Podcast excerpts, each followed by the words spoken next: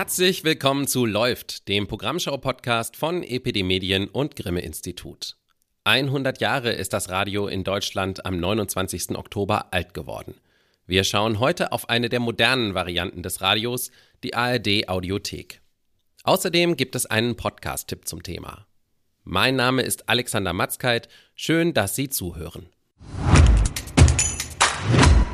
Mir aus Baden-Baden zugeschaltet ist heute Anke May, Programmdirektorin für Kultur, Wissen und junge Formate beim SWR und aktuell Vorsitzende der ARD Audioprogrammkonferenz. Guten Tag, Frau May. Hallo, guten Tag. Frau May, als die Audiothek im November 2017 an den Start ging, da waren Sie noch nicht Programmdirektorin beim SWR, da waren Sie noch Programmbereichsleiterin beim BR, aber genau die beiden Sender haben die Audiothek ja auch gemeinsam entwickelt. Erinnern Sie sich noch, was damals eigentlich der Impetus dafür war, ein solches Angebot zu schaffen? Ja, ich kann mich gut erinnern, weil ich auch in meinem damaligen Job natürlich damit zu tun hatte. Also Hörfunk war sowieso äh, auch als Programmbereichsleiterin Kultur ein Thema für mich. Und wir haben natürlich schon gesehen, dass um uns herum Plattformen entstehen, Streaming-Plattformen auch und die Möglichkeiten, Audio eben vor allem auch digital zu nutzen. Und das haben wir zwar als einzelne Landesrundfunkanstalten auf verschiedenen Wegen getan, aber man musste quasi diejenigen, die einen hören wollten, in einzelne Apps schicken oder auf die Websites schicken. Aber wir hatten kein gemeinsames Angebot der ARD, weil das einfach im Hörfunk so gar nicht gelernt war. Also zumindest als ARD dürfen wir ja auch bundesweit eigentlich kein Radioangebot gemeinsam ausstrahlen. Das macht ja der Deutschlandfunk. Und deswegen war das für uns Neuland gemeinsam so ein Projekt auf den Weg zu bringen. Aber wir waren uns sicher, dass wir das tun müssen, um eben alle Schätze, sag ich mal, des ARD-Hörfunks, also die Audioschätze des, äh, der ARD zur Verfügung stellen zu können an einem Ort. Und das war eigentlich die hauptsächliche Motivation, die Audiothek auf den Weg zu bringen. Und da waren sich alle einig und es gab gar keine Probleme oder ähm, gab es damals auch schon äh, Dinge, um die so ein bisschen gerungen wurde? Ja, natürlich wurde gerungen und es waren sich bei weitem nicht alle einig. Ähm, das ist auch klar, weil wie gesagt, es war eigentlich ein, eine Pionierarbeit für die ARD und man hat damals auch überlegt, ist es nicht vielleicht klüger, gleich gemeinsam mit der Mediathek zusammenzugehen und dann eben Audio und Video an einem einzigen Ort anzubieten. Da gab es auch unterschiedliche, ich möchte mal fast sagen, Glaubensbekenntnisse dazu das hätte ja möglicherweise auch Sinn gemacht, aber das Nutzungsverhalten ist einfach ein anderes und deswegen hat sich dann durchgesetzt, dass wir auf eine Audiothek gehen wollen. Und das hat sich bestätigt, das ist auch der Grund, warum das bis heute nicht so ist?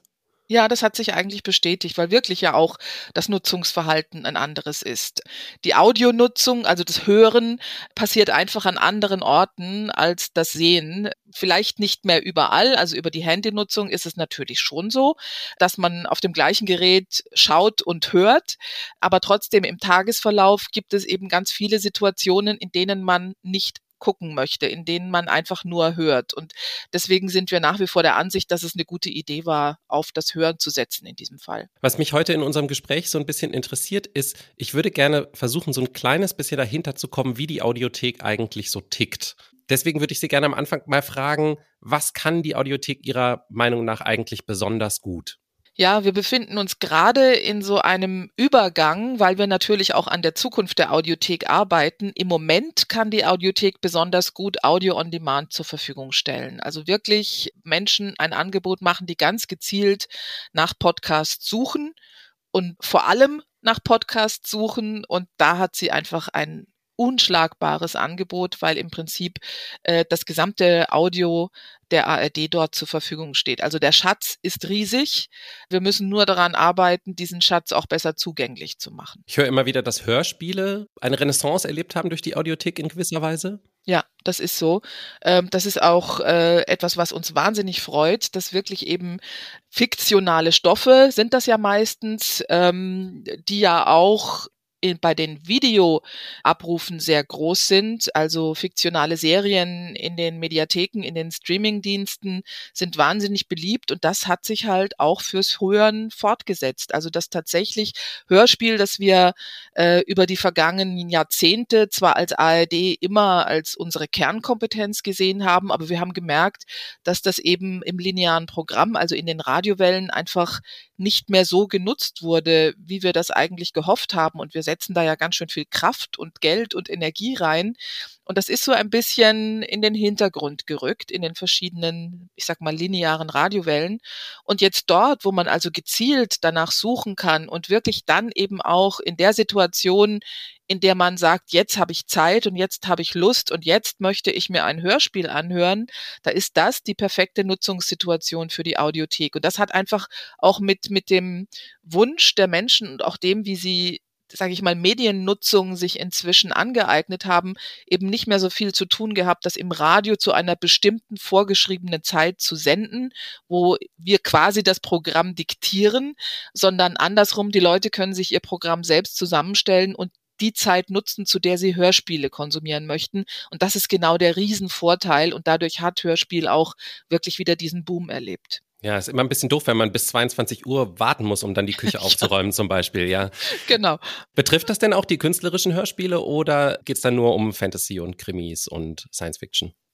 Also man kann sagen, es betrifft im Prinzip alle Arten und, und Genres von Hörspiel, aber natürlich ganz besonders, wie gesagt, diese fiktionalen erzählten Stoffe. Wir wissen auch, Krimi funktioniert besonders gut. Also der ARD Radiotatort ist wirklich da führend. Das kann man schon so sagen, wie ja auch die, die nicht fiktionalen Stoffe im Bereich Krimi oder True Crime besonders stark abgerufen werden. Das ist auf jeden Fall so. Aber wir merken auch, dass auch die, die, die künstlerischen ähm, Hörspiele mehr gefragt sind als im linearen Programm, wo dann das wirklich für manche einfach auch ein Ausschaltimpuls sein kann. Und hier mhm. ist es eben so, Leute suchen gezielt danach, nicht im gleichen Umfang wie nach den erzählten Stoffen, das ist völlig klar, nach den aufwendig produzierten fiktionalen Erzählungen, aber auch da ist es mehr als im linearen Programm. Wenn man sich so eine App schafft, dann schafft man sich damit ja auch eine eigene Umgebung, die einem selber gehört.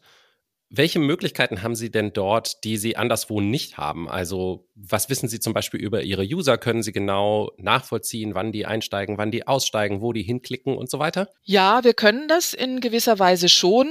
Und natürlich haben wir unsere eigenen Dashboards, unsere eigenen Abrufzahlen. Wir können das schon nachverfolgen, wie viele Podcasts durchgehört werden, wie viele Menschen überhaupt die Podcasts hören. Das ist natürlich ein Vorteil gegenüber dem linearen Programm, wo man ja immer auf Media-Analysen und im Prinzip auch auf Befragung von Hörerinnen und Hörern angewiesen war. Das ist jetzt nicht mehr so. Allerdings haben wir als ARD für die Audiothek und auch für die Mediathek sehr, sehr starke Datenschutzrichtlinien, sodass wir also relativ wenig über die Userinnen und User wissen. Wir wissen mehr, wenn sie über einen Login reingehen und zustimmen, dass wir gewisse Daten abrufen dürfen. Also das schon, dass sie also eben Alter und Geschlecht angeben und vielleicht noch den Wohnort. Aber mehr dürfen wir aus Datenschutzgründen natürlich nicht wissen. Und vor allem ist das nicht personalisiert. Und das ist für uns auch gut so, aber das heißt eben, dass wir im Vergleich zu kommerziellen Anbietern, die da noch ein bisschen andere Datenschutzrichtlinien haben und auch andere Einverständniserklärungen, dass wir nicht so viel über unsere Hörenden wissen. Haben Sie denn trotzdem schon was gelernt, auf dessen Basis Sie dann schon strategische Entscheidungen auch getroffen haben? Ja, wir lernen ganz viel. Das ist ja vor allem die direkten Nutzungsdaten. Also wenn wir einfach merken, wann wollen Menschen was hören. Das ist wirklich ein kleiner Quantensprung gegenüber linearem Radio, wo wie gesagt wir ja diese, diese alte klassische Form der nachträglichen Befragung am Telefon von Hörerinnen und Hörern haben und die dann aus ihrer Erinnerung erzählen, äh, was sie interessiert hat. Und das ist eben immer eine subjektive Färbung und da werden auch manchmal äh, Dinge falsch zugeordnet aus der Erinnerung heraus. Und äh, da haben wir eben immer ein kleines Fragezeichen hinter der Nutzung. Und das ist über die IP-Nutzung und über die Audiothek natürlich ganz anders. Da wissen wir wirklich ganz genau, was läuft, was, was hören die Menschen sich gerne an, wonach suchen sie. Äh, auch wenn es nicht personalisiert ist, helfen diese Daten unheimlich zu wissen. Da haben wir möglicherweise äh, einfach nicht genug äh, als Teaser dazu geschrieben. Vielleicht sind unsere, unsere Erklärungen nicht gut genug, was da jetzt wirklich läuft. Und wir merken auch einfach natürlich genau, wo das Interesse der Leute liegt. Also wie gesagt, bei True Crime oder bei den sogenannten Gesprächs- oder Laber-Podcasts, wie es auch heißt. Also da merken wir schon auch, welche Themen die Menschen interessieren und wo wir nah bei ihren Wünschen sind und wo wir vielleicht einfach auch bisher falsch lagen. Und das hat natürlich dann Einfluss darauf, wo wir sagen, da möchten wir ein bisschen mehr davon machen oder wir müssen bei diesem oder jenem Angebot vielleicht nochmal nacharbeiten und einfach überlegen, wie können wir das näher an die Bedürfnisse der Menschen ranbringen. Hatten Sie da mal einen persönlichen Aha-Moment, wo Sie sozusagen einen alten Glaubenssatz vielleicht äh, über Bord werfen mussten oder so? Also gerade im Bereich Informationen ist das relativ spannend, weil ich eigentlich immer dachte, ja klar, also Information läuft ja von selbst und die Leute interessieren sich dafür. Und das ist aber eben ein Unterschied zum Beispiel zu unseren linearen Informationswellen, also zu den Inforadios, die wir in der ARD haben, die ja auch sehr, sehr stark genutzt werden. Aber es ist bei einem Publikum, zum Beispiel in der Audiothek, eben anders. Die möchten schon gerne entweder wissen, das ist jetzt eine Information, die mich unterhält. Also tatsächlich eben Leute im Gespräch am frühen Morgen, also diese, diese Frühstückspodcasts sozusagen, wo man auch in einer eher unterhaltsamen Form, aber schon fundierte und quellenbasierte Informationen äh, an die Leute gibt. Das ist wirklich eine andere Herangehensweise als das, was wir im linearen Radio anbieten. Das war für mich schon überraschend, weil ich dachte, Menschen, die Informationen suchen, die wollen, egal wo sie sind, jetzt mal die harten Fakten. Sie nutzen die Audiothek ja auch, um Dinge teilweise nur exklusiv dort anzubieten. Wonach wird das denn entschieden? Was darf auch in freie RSS-Feeds, was nicht? Ja, wir haben natürlich schon unsere Kronjuwelen dabei, die wir besonders sorgsam und mit viel Energie und ich will auch sagen mit viel Geld produzieren und wo wir dann natürlich schon überlegen, wollen wir die erstmal exklusiv unserem Audiothekspublikum zur Verfügung stellen und dann im nächsten Schritt auch auf den Streaming-Plattformen. Das ist natürlich auch eine strategische Überlegung, weil wir ja auch wissen, dass die Audiothek im Vergleich zu dem einen oder anderen Streaming-Angebot noch nicht so bekannt ist. Also das sind dann strategische Überlegungen zu sagen, das ist jetzt ein Podcast, der möglicherweise wirklich ein, ein ganz, ganz großes Potenzial hat, viele Menschen ansprechen könnte und wir überlegen, der könnte attraktiv genug sein, dass wir ihn erstmal exklusiv in der Audiothek anbieten. Das ist die eine Sache. Und bei den Hörspielen ist es zum Beispiel völlig klar, da ist auch die rechte Situation so eindeutig, dass wir sagen, Hörspiele haben wir für eine begrenzte Zeit und da ist auch ganz klar, dass wir die in die Audiothek stellen. Und da ist auch die Nutzung völlig klar. Das ist ein bisschen anders als bei den, sage ich mal, Gesprächspodcasts oder bei Dingen, die wir so entwickeln, dass sie eben entweder in der Audiothek laufen könnten oder auch in einem Streaming-Angebot. Da müssen wir einfach auch aus Werbegründen, aus Marketinggründen für die Audiothek Bibliothek überlegen, äh, wollen wir es erstmal exklusiv anbieten. Ist aber sicher auch manchmal ein Abwägen, oder? Weil es ist ja doch Absolut. eine zusätzliche Hürde für die Nutzer. Genau. Das ist, ist ein schwieriges Abwägen. Und das ist auch so, dass wir das immer wieder auch in unseren Reihen innerhalb der einzelnen Häuser diskutieren. Ist es richtig, das erstmal nur in Anführungsstrichen auf der Audiothek zur Verfügung zu stellen? Inzwischen sind wir dazu übergegangen zu sagen, okay, wir versuchen das, dass wir mal sagen, die erste Staffel steht zum Beispiel äh, ausschließlich in der Audiothek. Und wenn da die zweite Staffel kommt, dann stellen wir das ein paar Tage in die Audiothek und dann eben auch über die Streaming-Angebote zur Verfügung, einfach um, um auszuprobieren. Also wir versuchen da wirklich auch rauszufinden, sind die Leute bereit zu wechseln und wir stellen natürlich schon fest, dass es nicht so viele Apps gibt, völlig klar, die die Menschen nutzen wollen. Also wenn jemand sich auf einen Streamingdienst äh, eingeschworen hat, dann bleibt er da auch erstmal und es ist wirklich schwer, diese Leute dann äh, in Anführungsstrichen zu überreden, ihre geliebte Streaming-Plattform zu wechseln und woanders hinzugehen, um sich einen Podcast anzuhören. Also von daher, manchmal klappt es, manchmal nicht. Das ist wirklich ein schwieriges Abwägen, wie Sie sagen, und wir diskutieren da auch viel und überprüfen auch immer wieder selbst, ist es denn die richtige Herangehensweise. Muss einen aber manchmal auch ein bisschen ärgern, ne? dass man dann denkt, dann ähm, verdient Spotify im Zweifelsfall halt irgendwie mit ARD-Inhalten auch noch indirekt Geld.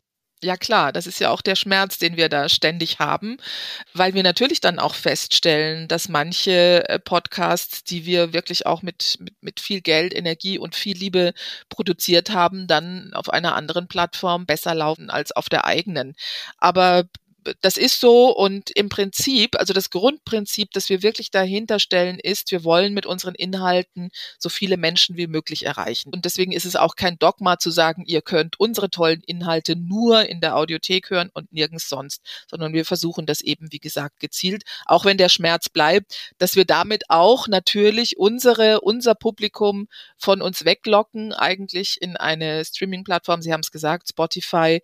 Aber grundsätzlich alle Menschen, die einen Rundfunkbeitrag bezahlen, bezahlen diese Podcasts und deswegen sollten wir sie ihnen zur Verfügung stellen, da wo sie unterwegs sind und sie nicht zwingen, jetzt unbedingt diesen einen Verbreitungsweg zu nutzen. Was kann denn die Audiothek noch nicht so gut? Die Audiothek ist, ich hatte das vorhin gesagt, natürlich gestartet mit einem Ruf, der so auch ein bisschen unseren Kulturwellen entspricht, dass wir für eine Elite unterwegs sind, dass wir für kulturinteressierte Menschen, für höher gebildete Menschen ein Angebot machen, das ist ja auch sicherlich richtig, dass wir auch für diese Zielgruppe angefangen haben mit der Audiothek, die sich aber inzwischen weiterentwickelt hat. Und was sie nicht so gut kann, ist im Moment eben wirklich alle Zielgruppen breit anzusprechen. Das gelingt immer besser, indem wir auch klar machen, was das für ein Angebot ist. Und wir müssen besser werden, zum Beispiel bei der Personalisierung, dass einfach auch Leute, die ein bestimmtes Nutzungsverhalten haben und ein bestimmtes Interesse,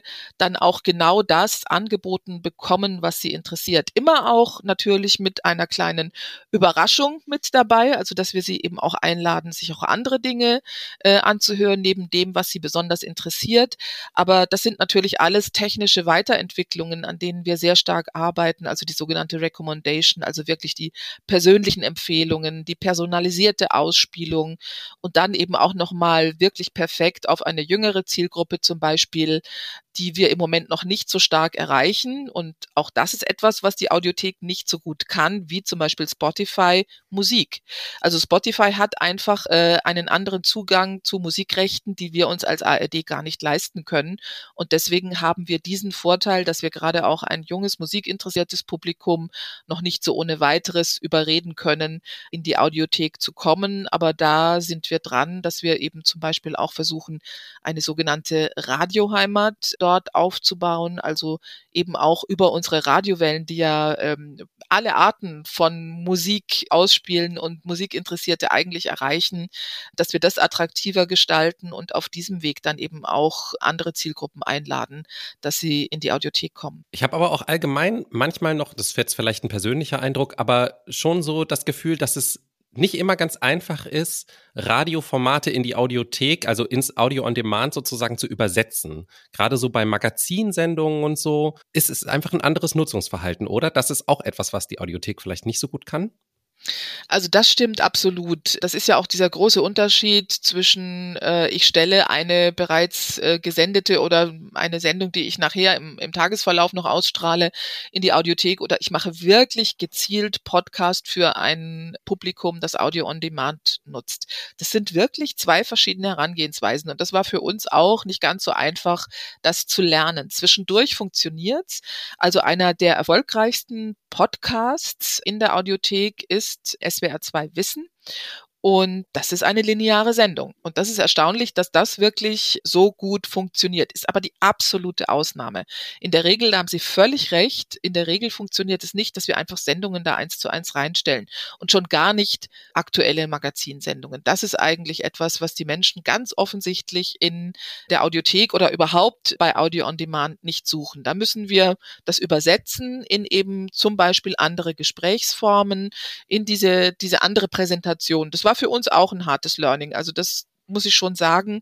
Ganz oft waren wir davon ausgegangen, ja, was die Leute im Radio lieben, das lieben sie doch dann auch in der Audiothek. Aber das ist überhaupt nicht so. Sie haben vorhin schon Empfehlung, sozusagen Führung, Programmführung äh, durch die App angesprochen. Die Audiothek ist ja auch ein Kurationsmedium und ähm, sie hat natürlich auch eine Startseite. Wie wird das entschieden? Wer darf dahin? Wie wird das abgestimmt? Wer entscheidet das? Also wir haben ein Kuratierungsteam direkt beim Channel Management, so heißt das, der Audiothek. Also wirklich ein Team, aus Menschen, die natürlich sich die Analysen anschauen, die sich auch im Podcastmarkt sehr gut auskennen und die wissen, welche Themen funktionieren, zu welcher Tageszeit wollen wollen die Menschen was hören? Was ist im Moment angesagt? Also welches sind auch gerade die Themen, die die Leute besonders suchen, wenn sie zum Beispiel die Audiothek anwählen?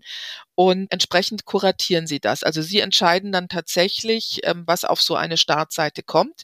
Und das ist auch für Menschen, die einfach nur sag ich mal, reinschnuppern, ganz wichtig, dass es da eben wirklich auf so einer Startseite der Audiothek Empfehlungen gibt, die ein breites Publikum ansprechen und wo man auch genau weiß, danach wird gerade gesucht oder das ist möglicherweise etwas, was viele Menschen interessiert. Noch besser ist es aber, wenn wir tatsächlich über personalisierte Zugänge kommen, wenn also Menschen über einen Login in die Audiothek kommen und dann auch schon gewisse Vorlieben angeben. Dann kann man natürlich viel gezielter denen auch nach ihren Interessen ausgesucht Dinge anbieten. Also es gibt diese zwei Zugänge und was wirklich für den Erfolg äh, einer solchen Plattform sorgt, ist ein Algorithmus, der aus der Personalisierung entsteht. Also das ist dann tatsächlich nicht mehr das Kuratierungsteam. Das Kuratierungsteam kann vor allem dann Menschen einladen, die einfach die Audiothek aufmachen und mal schauen, was da so passiert. Aber mit dieser Kuratierung sind natürlich auch immer alle in der ARD völlig einverstanden.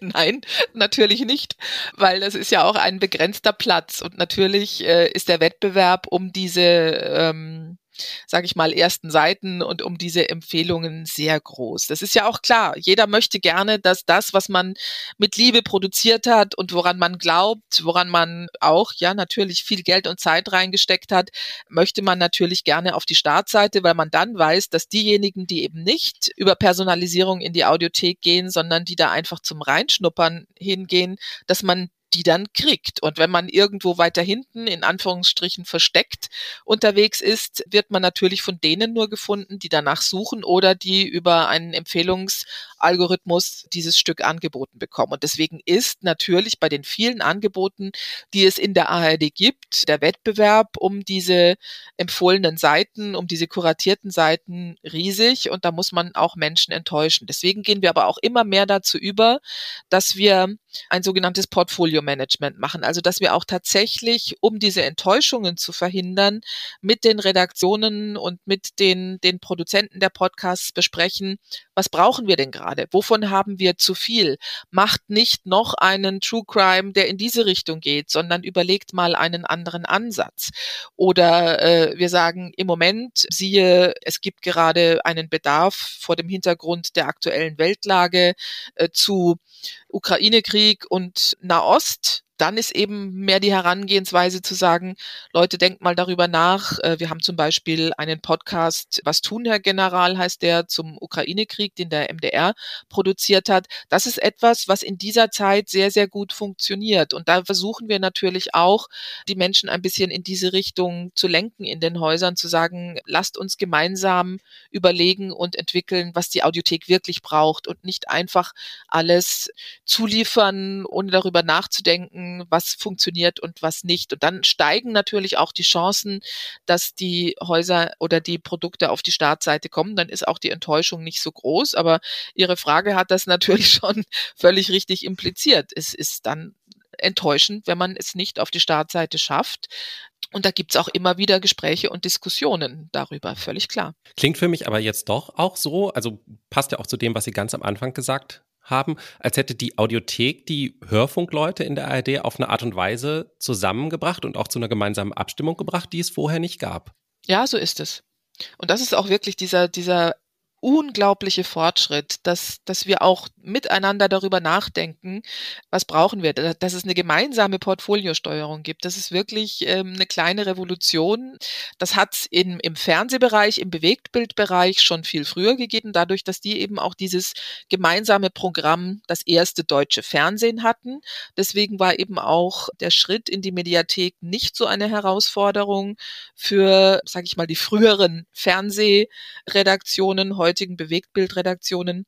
Und für, für Audio, für Radio, für Hörfunkproduzenten ist das wirklich Neuland. Und deswegen, vielleicht kann man auch sagen, deswegen hat es auch eine Weile gedauert, bis wir wirklich zu dieser gemeinsamen Entwicklung gekommen sind und zu dem gemeinsamen Überlegen, was wollen wir da, was brauchen wir und wie viel brauchen wir von was und vor allem auch wann. Weil es natürlich auch wenig Sinn macht, wenn dann zehn True Crime Podcasts zur gleichen Zeit rausgebracht werden. Und dann sollte man lieber überlegen, jetzt machen wir mal die eine Staffel und dann direkt in der Folge die andere Staffel einer anderen Landesrundfunkanstalt. Und was auch ganz wichtig ist, wir produzieren natürlich inzwischen große Leuchtturmprojekte auch gemeinsam für die Audiothek, was auch wirklich ein, ein gigantischer Fortschritt ist. Die aktuellste Zahl, die ich gefunden habe, war aus dem Geschäftsbericht vom letzten Jahr. Da hieß es, 86 Millionen Wiedergaben hätte die Audiothek in dem Jahr gehabt. Das ist eine total abstrakte Zahl, finde ich. Können Sie die mal ins Verhältnis setzen? Wie viele Menschen erreicht die Audiothek im Vergleich zu typischen Wortsendungen im Radio? Das ist ganz schwierig, das, das zu vergleichen, weil so typische Wortsendungen, was ist das? Also die Hörspiele, das haben wir ja vorhin schon besprochen, die haben einen solchen Boom durch die Audiothek erlebt, weil wir ja, das müssen wir ja auch sagen, manchmal das Abendprogramm der Kulturwellen, wenn man es auf ganz Deutschland hochrechnet, ein paar tausend Leute ein paar Zehntausend Leute erreicht, wenn es hochkommt. Ne? Und das ist bei einzelnen Wiedergaben von Podcasts dann schon wesentlich mehr. Und das hängt natürlich absolut davon ab, von welchem Podcast reden wir gerade und von welcher linearen Sendung reden wir gerade. Aber es ist, glaube ich, auch nicht ganz legitim, das miteinander zu vergleichen, weil natürlich auch lineare Hörfunknutzung, ähm, wir haben es ja gesagt, auch eine zeitgebundene ist und möglicherweise auch ein, ein ganz anderes Nutzungsverhalten voraussetzt. Aber es ist so, dass einzelne Sendungen im linearen Hörfunk viel besser funktionieren. Zum Beispiel ist ja auch der Morgen, die sogenannte Primetime im Radio, im klassischen Radio. Und da erreichen wir natürlich Hunderttausende, zum Beispiel mit den von Ihnen angesprochenen Wortsendungen, die aber auch pro Landesrundfunkanstalt ähm, sehr unterschiedlich gestaltet sind. Also das sind natürlich dann Magazinsendungen, von denen wir vorhin gesprochen haben, mit Musik auch wieder dabei, sehr unterschiedliche Musikfarben. Manche Kulturwellen haben dann da Klassik an der Stelle, andere haben da Weltmusik oder Jazz. Also das sind dann natürlich Sendungen, die aufgrund des Nutzungsverhaltens der Menschen grundsätzlich mehr eingeschaltet werden. Ja, also ich muss das so ein bisschen vage ausdrücken weil man das einfach nicht wirklich miteinander vergleichen kann. Das ist ein bisschen Äpfel und Birnen. Man müsste dann schon wirklich die einzelne Wortsendung, also ein Hörspiel betrachten oder sowas wie SWR 2 Wissen, wo wir dann halt sagen, okay, damit erreichen wir nicht nur mehrere Zehntausend, sondern vielleicht auch mal hunderttausend. Und mit einem SWR 2 Wissen Podcast erreichen wir aber wahrscheinlich genauso viele Leute. Also das ist wirklich, es kommt auf das einzelne Stück an. Das kann man leider nicht so verallgemeinern. Können Sie mir mal ein kleines Bild malen, wie die Audiothek aussieht in zwei Jahren, drei Jahren, fünf Jahren, können Sie sich aussuchen. Im April hatten die Intendanten ja noch entschieden, dass es auf jeden Fall noch mehr Angebote integriert werden sollen. Ich weiß nicht, ob das auch zum Beispiel die Deutschlandfunk-Audiothek betrifft oder die Mediathek, worüber wir am Anfang gesprochen haben. Ich hätte gerne mal von Ihnen so eine Zukunftsvision. Was macht die Audiothek aus? In ein paar Jahren? Ja, also wir haben tatsächlich so eine Zukunftsvision entwickelt. Die nennen wir Audiothek Next, also die, die nächste Generation der Audiotheksentwicklung. Das hoffen wir tatsächlich, dass wir das in anderthalb oder zwei Jahren dann geschafft haben, diese Audiothek Next auf den Weg zu bringen und die äh, soll wirklich ganz viel können. Sie soll natürlich Podcast weiterhin anbieten, ganz klar. Sie soll aber auch eine Radiowellenheimat sein, also das, was wir bisher über einzelne Apps pro Landesrundfunkanstalt als Radiowellen-App anbieten und möglicherweise auch noch die Dinge dazwischen. Denn Hörfunknutzung, Radionutzung, Audionutzung, all das entwickelt sich weiter. Da gibt es diese voice-getriebenen Angebote, da gibt es aber eben auch Angebote, dass man sagt, das ist das sogenannte Seamless Audio, also das nahtlose Audio, das einen über den ganzen Tag begleitet. Und all das könnte eben diese künftige Audiothek nach unserer Vorstellung sein. Zum einen eine Heimat für diejenigen, die gerne auch lineares Radio hören und eine Einladung an diejenigen, die vielleicht auch äh, lineares Radio aufgrund der Musik wiederentdecken wollen. Also wirklich einen Platz in der Audiothek, wo es ganz individuelle Auftritte für unsere Radiowellen gibt mit dem Markendesign, mit ihren Vorstellungen, wie sie ihre Hörer ansprechen. Das als Einladung für ganz viele, die bisher auch noch keinen Kontakt zur Audiothek hatten.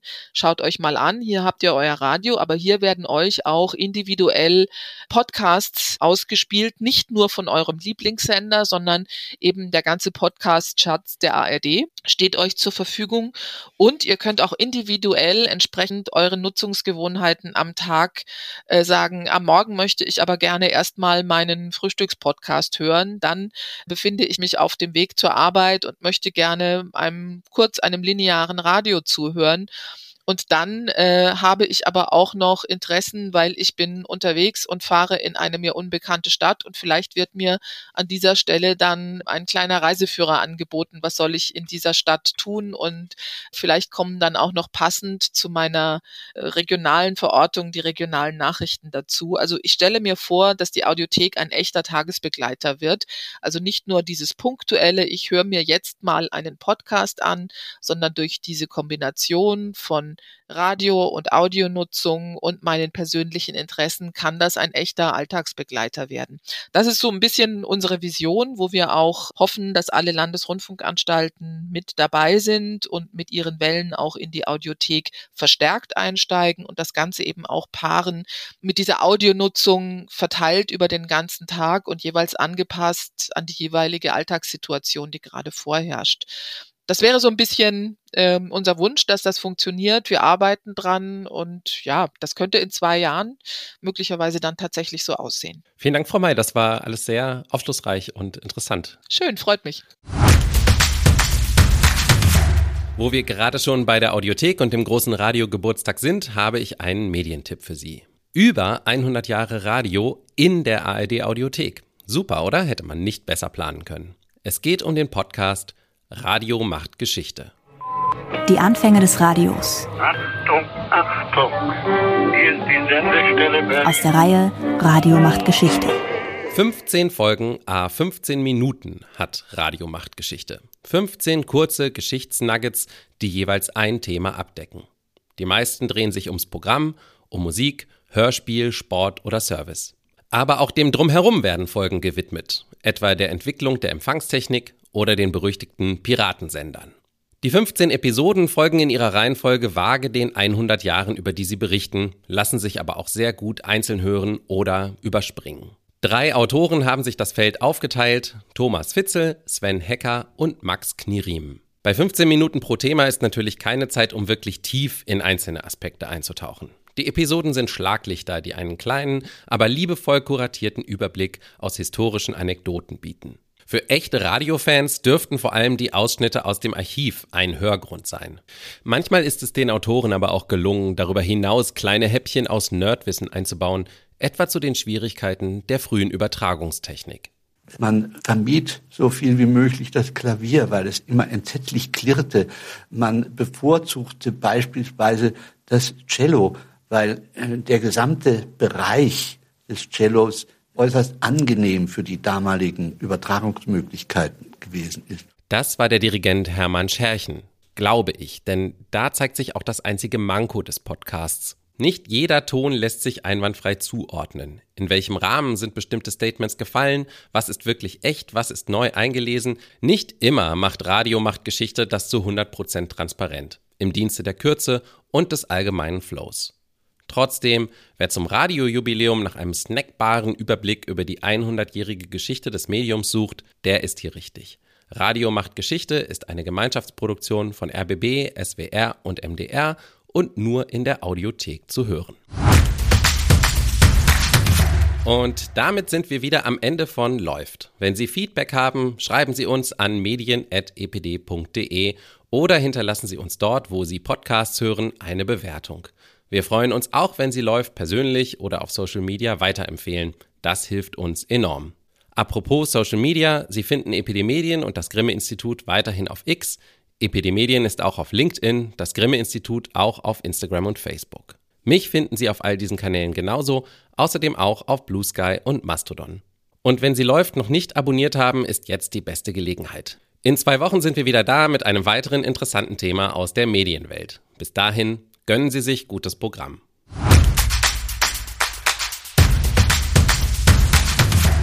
Läuft ist eine Produktion von EPD Medien und Grimme Institut im Jahr 2023. Redaktion Lars Gresser, Alexander Matzkeit und Dimut Röther.